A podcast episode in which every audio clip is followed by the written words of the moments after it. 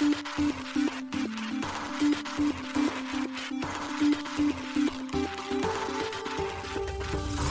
しい経済ニュース。この番組では現当社のメディア新しい経済がブロックチェーン仮想通貨フィンテックに関する日々のニュース解説を平日毎日音声コンテンツでお届けしています。そして新しい経済ではブロックチェーン仮想通貨に関するニュース解説記事やインタビュー記事学習記事などのたくさんのコンテンツを掲載しております。ぜひ新しいひらがな経済漢字で検索してメディアもチェックしてください。そして LINE 公式アカウントではメディアの更新情報を配信しております。LINE 公式アカウントにもぜひご登録ください。この番組は株式会社フィナンシェの提供でお送りします。フィナンシェはスポーツチームやエンタメプロジェクト DAO などのトークンを購入して支援ができる新しいクラウドファンディングサービスです。サッカー J リーグ野球バスケなどのプロスポーツチームをはじめ映画やアイドルインフルエンサーなど100以上のプロジェクトのトークンがフィナンシェで購入できます。さらにトークン購入者はプロジェクトに応じたキャンペーンの参加や NFT などの特典もぜひ iOS や Android でフィナンシェのスマホアプリを入れて新たな応援体験を味わってください。あなたの夢がみんなの財産になるフィナンシェ。現当社新しい経済編集部の大塚です。高橋です。はい、本日は8月の16日水曜日です。今日のニュースいきましょう。欧州初の現物ビットコイン ETF、オランダで上場。SBIVC トレードとアバラボが提携、アバランチ国内普及に向け。シンガポール金融管理局、ステーブルコイン関連の規制枠組み発表。ムーンペイ、アイルランドで暗号資産事業者ライセンスを取得。米コインベースがカナダ市場参入、米国外では最大拠点に。バイナンス、決済サービスバイナンスコネクト終了か。 Zaif にクレイトン上場、国内2例目。ゲーム用ネットワークイミュータブル ZKEVM テストネットが公開。ビザ、イーサリアムのガス代をカード払い可能にする実証実験。FC バルセロナ Web3 戦略のため新たに約190億円を調達。バイナンスラボカーブファイナンスのカーブダオトークン CRV に約7.2億円を投資。パンケーキスワップイーサリアム L2 アービトラム1に展開。ソラナの Web3 スマホサガ大幅値下げ。A 財務省ステーブルコイン規制に関する協議文書公開。A 中銀に権限付与を検討か。USDC 発行のサークルアプリ組み込み型ウォレットプログラマブルウォレットベータ版リリース。アルゼンチン当局がワールドコインを調査。生体認証データ取り扱いについて。一つ目のニュースは欧州初の現物ビットコイン ETF がオランダで上場というニュースです。欧州において初の現物ビットコイン ETF 上場投資信託がオランダの証券取引所であるユーロネクストアムステルダムにて上場しました。同 ETF の発行元であるロンドン拠点のデジタル資産管理会社ジャコビアセットマネジメントが8月15日に発表しています。今回上場した ETF はジャコビ FT ウィルシャービットコイン ETF の名称にてティッカーシンボル B コインで取引が開始されています。また B コインはガーンジー金融サービス委員会 GFSC によって規制されており、カストディ企業は米フィデリティデジタルアセットが担当するといいます。運用のベンチマークには FT ウィルシャービットコインブレンデッドプライスインデックスを使用して特定の暗号資産取引所からのリアルタイムによる平均のビットコイン価格データにアクセスするということです。なお、同 ETF はサステナブルファイナンス開示規則 SFDR の第8条に準拠した初のデジタル資産ファンドではあるということです。SFDR は欧州連合 EU における金融規制の一つで ESG 環境社会企業統治の観点から金融商品の特性の評価開示を EU のすべての金融市場参加者に義務付ける規則です。また、第8条ファンドは、環境性と社会性を促進する投資を運用ポートフォリオのメインに据えた金融商品として位置づけられており、ライトグリーンファンドとも呼ばれています。今回上場した B コインにおいては、デジタル資産プラットフォームのズーモとの協力により作成されたソリューションを使用し、同 ETF におけるビットコインの保有取引に伴う電力消費に相当するグリーン電力証書 REC を購入するということです。REC は再生可能エネルギーにより発電された電力の環境付加価値を取引可能な証書、証券化したものです。今回使用される REC はブロックチェーン上で記録及び検証されているとのことです。なお、ジャコビは今回の B コインの他にも現物の暗号資産を担保にした ETF を立ち上げる予定だとしています。続いてのニュースは SBIVC トレードとアバラボが業務提携というニュースです。国内暗号資産取引所 SBIVC トレードがレイヤー1ブロックチェーンアバランチの開発元であるアバラボとの業務提携を8月16日に発表しました。この提携によりアバランチネットワークの日本国内の普及に向けた取り組みを行っていくとのことです。また発表によると今回の提携により SBIVC トレードはアバラボ提供の SARS 型クラウドサービスアバクラウドの利用が可能になったということです。アバクラウドはノーコードカスタムブロックチェーンプラットフォームを構築するるためのワンストップサービスであり、企業はコストと時間を節約し、独自ブロックチェーンを簡単に立ち上げることが可能になります。SBIVC トレードは、このアバクラウド利用により、SBI Web3 ウォレットとアバランチの接続等、アバランチネットワークの活用及び普及を推進していくとのことです。また、同取引所が取り扱っている暗号資産アバランチについて、入出庫の対応も開始したとのことです。なお、アバランチアバックスは、アバランチネットワークのネイティブトークンです。さらに今回の提携により、同取引所が国内で唯一提供しているアバックスのステーキングサービスについて、ステーキング報酬の年率を0.5から2%改善する取り組みの実施予定もあるといいます。これについては今年10月からの提供を開始を目指しているとのことです。そして、ステーキング報酬改善の取り組みに先立ち、8月1日から9月30日までの間に発生するアバックスのステーキング手数料通常25%を0%とする AVAX のステーキング手数料無料キャンペーンを開催するということです。なお、SBIVC トレードでは昨年10月より AVAX の取り扱いを開始しています。現在は現物取引販売所取引所、レバレッジ取引、貸暗号資産、積み立て、ステーキング、そして入出庫の各サービスで AVAX は取り扱われています。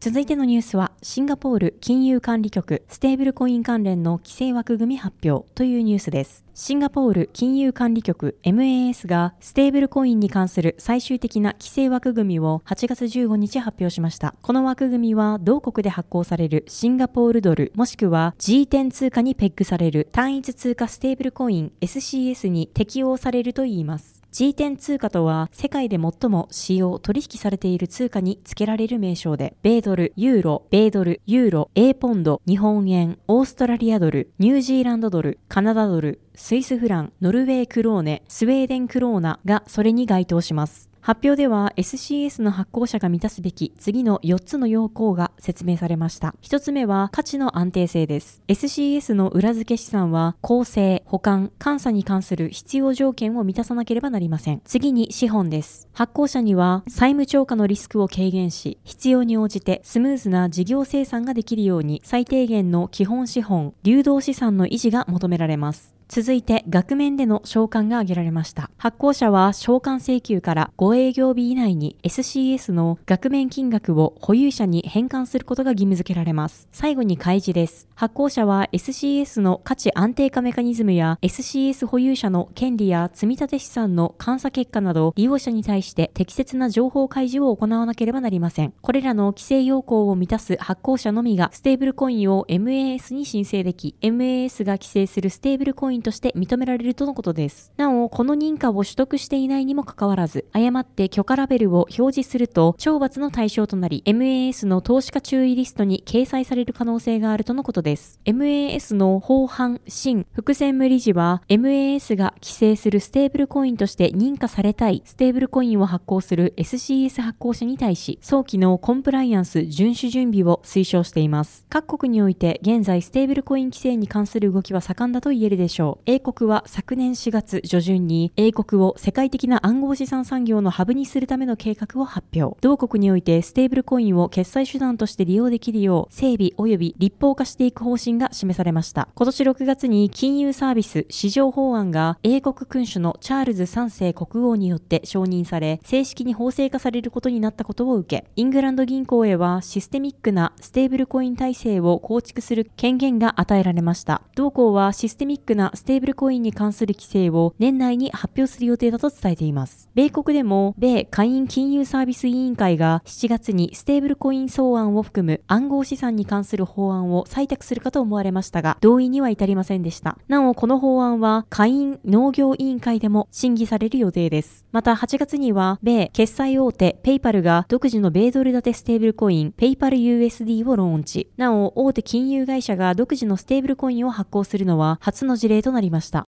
続いてのニュースは、ムーンペイ、アイルランドで暗号資産事業者ライセンスを取得というニュースです。暗号資産決済プロバイダーのムーンペイがアイルランド中央銀行から暗号資産サービスプロバイダー VASP のライセンスを取得したと8月16日発表しました。これによりムーンペイはアイルランドユーザーに対しデジタル資産と法定通貨との交換、デジタル資産同士の交換などを含む5つのサービス提供ができるようになったといいます。アイルランドでの VASP ライセンス取得の動きは EU にによる暗号資産市場規制法案マイカの制定に先駆け各社勢いづいています。マイカは EU の暗号資産サービスプロバイダーに向けて包括的な暗号資産規制を示す法案で2020年9月に原案が提出され複数のステップを踏みながら5月16日に経済金融問題理事会にて採択されました。マイカは今年の夏に欧州連合広報に掲載され発行予定です。昨年7月に暗号資産取引所のジェミナイ、同年12月に米大手暗号資産取引所のコインベース、今年4月には暗号資産取引所クラーケンが VASP を取得しています。なお、ジェミナイは今年5月、欧州の拠点をアイルランドにしたことを発表しています。ムーンペイは今年1月より暗号資産サービスプロバイダーのビットペイと連携。ビットペイのユーザーが60種類以上の暗号資産にアクセス可能になりました。3月には Web3 ウォレットメタマスクを提供するコンセンシスと提携。これによりメタマスクのナイジェリアユーザーが同ウォレットから直接暗号資産が購入できるようになったとのことでした。またムーンペイは昨年6月にマスターカードとの提携を発表しています。ムーンペイは2021年11月にはシリーズ A で約630億円、5億5500万ドルの出資を受け、昨年4月には同シリーズの追加調達として約109.2億円、8700万ドルの出資を受けています。続いてのニュースは、米コインベースがカナダ市場参入、米国外では最大拠点にというニュースです。米大手暗号資産取引所のコインベースがカナダで事業を開始すると8月14日発表しました。発表によれば、コインベースはカナダの決済企業インタラックと提携。ユーザーに対し、インタラックのオンライン送金システムを通じたコインベースウォレットへのシームレスなカナダドル入金体験を提供するといいます。また、コインベースはカナダユーザーへサブスクリプションサービスコインベース1の30日間のトライアルも提供するとのことです。同サービスでは月額29.99ドル、日本円にして約4400円で取引手数料無料、ステーキング報酬の増額、顧客サポートなどの特典を得られるとのことです。なお、コインベースのカナダ拠点は約200人の現地従業員を携えて開始されるとのこと。なお、カナダはコインベースにとって米国外最大の技術拠点になるといいます。また、コインベースは発表にてカナダ参入を決めた複数の理由の一つとして、オンタリオ証券委員会が発表した調査結果を挙げました。その調査によると、カナダ人の30%以上が年内に暗号資産を購入する予定だと回答しており、この結果は暗号資産を積極的に受け入れているカナダでのコインベースの可能性を裏付けるものだとしています。コインベースの CEO 兼共同創設者のブライアン・アームストロング氏は8月15日の X にて、カナダ市場で新たに事業を開始することを発表し、スマートな国々は金融システムを更新し、経済成長を促進するためにこのテクノロジーを受け入れている。そして規制を明確にしているとポストしました。なお、コインベースは今年3月、カナダで暗号資産関連サービスを提供する予定の企業に対して CSA が導入した事前登録制度 PRU に署名しています。カナダの規制強化を受け、3月には暗号資産取引所 OKX が同国市場から撤退し、4月に DEX の dYdX、暗号資産取引インフラのパクソス、5月には暗号資産取引所バイナンス、バイビットが続けて撤退しています。また反対に、米大手暗号資産取引所クラーケンはカナダの規制に準拠し営業する方針です。同取引所は3月、PRU をカナダのオンタリオ証券委員会に提出しています。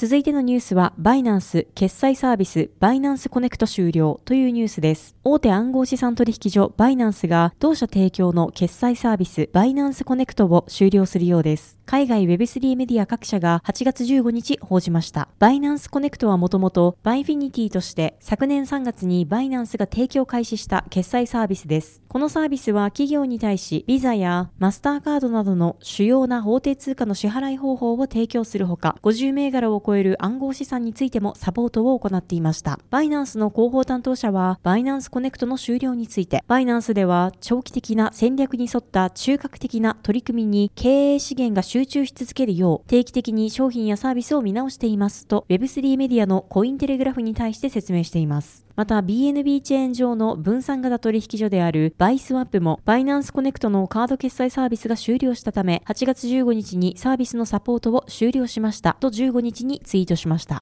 続いてのニュースは Zaif にクレイトン上場国内2例目というニュースです。国内暗号資産取引所 Zaif が暗号資産クレイトンの取扱い予定を8月15日発表しました。発表によるとサービス提供開始は本日16日となっています。なお、国内暗号資産取引所においてクレイトンを取り扱うのはビットポイントジャパンに続き2例目となります。対象となるサービスは簡単売買、オーダーブックトレーディング、自動売買お手軽トレード、自動売買ランキングトレードとのことです。取引における暗号資産ペアはクレイトン JPY、クレイトン BT BTC とのことです。クレイトンの入金については16日13時より開始しており、18時にてオーダーブックトレーディングにおけるクレイトンの取り扱いを開始するとのことです。また19時にてクレイトンの出金取扱い開始と簡単売買での同銘柄取扱いが開始されるとのことです。そして20時に自動売買お手軽トレード及び自動売買ランキングトレードでクレイトンが取扱い開始となるとのことです。 Zaif ではクレイトン上場により全21銘柄を取り扱う予定となります。現在の取扱い銘柄は、ビットコイン、イーサリアム、ビットコインキャッシュ、ネム、シンボル、モナコイン、コムサイーサ、コムサネム、 Zaif、ネクスコイン、カイカコイン、フィスココイン、カウンターパーティー、コスプレトークン、ポルカドット、トロン、ポリゴン、元素騎士メタバース、ロンドコイン、ディープコインです。なお、 Zaif ではマーブレックスの取扱い開始を10月初旬に予定しています。マーブレックスが予定通り Zaif に上場すれば、現状では国内初の取扱いとなります。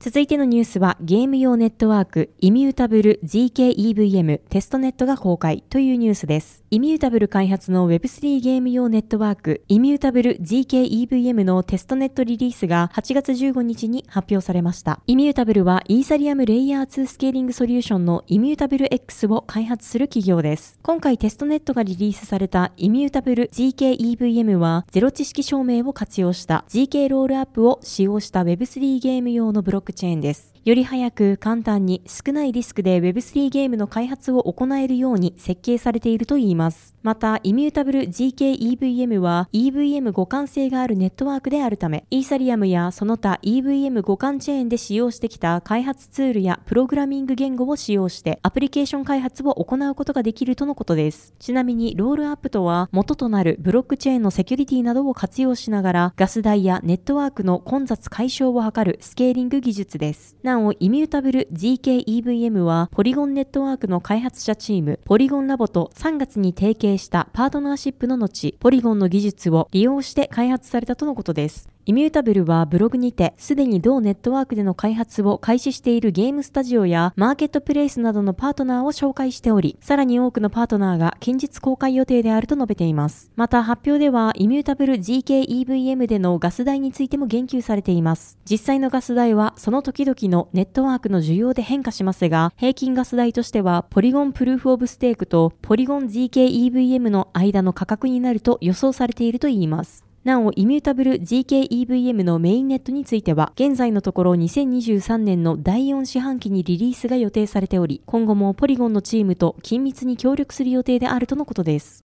続いてのニュースは、ビザ、イーサリアムのガス代をカード払いにする実験実施というニュースです。米決済大手ビザがイーサリアムのガス代イーサをクレジットカード使用による法定通貨での支払いを可能にするための実験を行っていることを同社の技術記事によって公開しました。その記事によるとビザはすでにガス代をクレジットカードで支払い可能にするためのテストは完了しているといいます。イーサリアム及び多くのブロックチェーンでの取引を行うためには通常ガス代金と呼ばれるネットワーク手数料を支払う必要があります。そのため、使用するブロックチェーンネットワークのガス代となるネイティブトークンを保有しておく必要があるなど、一般のユーザーにとって複雑な仕組みになっています。ビザは、この複雑さの回避と法定通貨でのガス代支払いの方法として、アカウント抽象化を実装する標準規格 ERC4337 とガス代に支払いを代わりに行うスマートコントラクトペイマスターの組み合わせを提案しています。アカウント抽象化とは一般的に利用されるアドレスである EOA のようにスマートコントラクトを直接操作できるようにする実装のことです。アカウント抽象化を利用するとユーザーはガス代を任意のトークンで支払うことや簡単に複数の端末でアドレスを共有できるなど多くの利点があります。なお、記事によると、ビザはオープンソースのライブラリを使用するなどして、実験をイーサリアムのテストネット5入りで成功させたとのことです。ビザはこれまでにもブロックチェーン上で決済サービスに関する実験を行ってきました。5月にはアカウント抽象化を用いて、5入り上でステーブルコインなどの ERC20 トークンでガス代を支払い可能にする実験を行っていることが分かっています。続いてのニュースは FC バルセロナ Web3 戦略のため新たに約190億円を調達というニュースです。スペインのサッカークラブ FC バルセロナがリベロフットボールファイナンスとニパキャピタルから約190億円1億2000万ユーロの資金調達を行ったことを8月12日に発表しました。発表によると今回の資金調達はバルセロナの Web3 プラットフォームバルサビジョンを運営するブリッジバーグインベストの株式譲渡と引き換えに行われるとのことです。なお今回両社に譲渡される株式は合わせて29.5%になるといいます。バルセロナの株主からの承認を受けた後、2023年第4四半期には株式の譲渡まで完了する予定であるとのことです。また、バルセロナは同資金調達を機に、両社と戦略的パートナーシップを締結することになったとのことです。バルセロナはブログにて、この取引により FC バルセロナは、スポーツとエンターテイメントのデジタル世界でビジネスチャンスを促進するための知識と経験を提供する戦略的パートナーとともに、バルサビジョンを強化することに成功しましたと述べています。ちなみに出資を行ったリベロフットボールファイナンスは、サッカークラブに対して資金調達などの金融に関するアドバイスを提供するドイツの企業です。また、ニパキャピタルはオランダに拠点を置くベンチャーキャピタルです。続いてのニュースは、バイナンスラボが CRV に約7.2億円を投資というニュースです。バイナンスラボが CRV カーブダオトークンに約7.2億円500万ドル投資したことを8月10日に発表しました。なお、同ラボは暗号資産取引所バイナンスのベンチャーキャピタル及びインキュベーション部門です。また CRV は DeFi プロトコルのカーブファイナンスが発行するトークンです。CRV をロックアップすることでガバナンス投票での投票力が得られる VECRV が得られます。この VECRV は購入も譲渡もできず CRV のロックアップによって入手できるトークンとなっています。バイナンスラボのブログによるとカーブファイナンスはバイナンスラボとのコラボレーションの一環としてバイナンス開発のブロックチェーンである BNB でのプロトコルリリースを検討しているといいます。バイナンスの共同創業者兼バイナンスラボ所長のイーハー氏は次のようにコメントメントしています。カーブは最大のステーブルスワップであり、DeFi の主要なプロトコルとして2023年のこの分野の着実な成長に貢献しました。またこのプロトコルに基づき、バイナンスラボは投資と戦略的協力を通じて、カーブへの全面的なサポートを提供してきました。私たちはこの協力を出発点とみなしており、DeFi エコシステムの成長をさらに推進するために協力することを楽しみにしています。と述べています。